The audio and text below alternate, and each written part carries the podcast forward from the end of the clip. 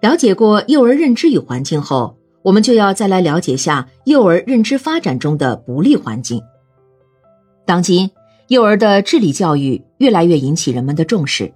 幼儿园传统的教育体制对幼儿的智力发展、认知发展有一定的作用，比如在单科知识的学习上，在相关的技能技巧的培养上，以及由于课堂教育而使幼儿对学校教育的适应性上都有一定的作用。但在传统的教育体制中，幼儿却完全处于被动地位。被纳入到课堂教育和学科教育体系中，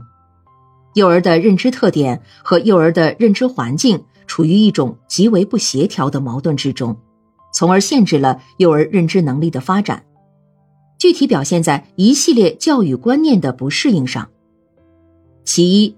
对幼儿认知环境理解的狭隘性。幼儿由于其生理和心理特点。由于其缺乏最基本的认知经验和认知能力，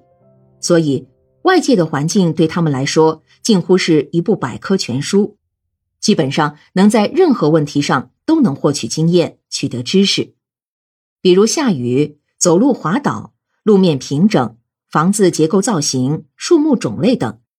只要让他们去观察，让他们提问题，老师稍许引导一下，就能使他们获得知识的甘露。而且更重要的，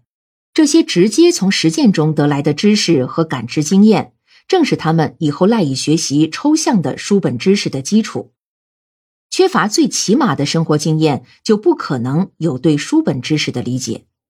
这是幼儿认知的基本特点。但是，传统的教育观念和教育体制却把课堂教育作为幼儿教育的唯一途径。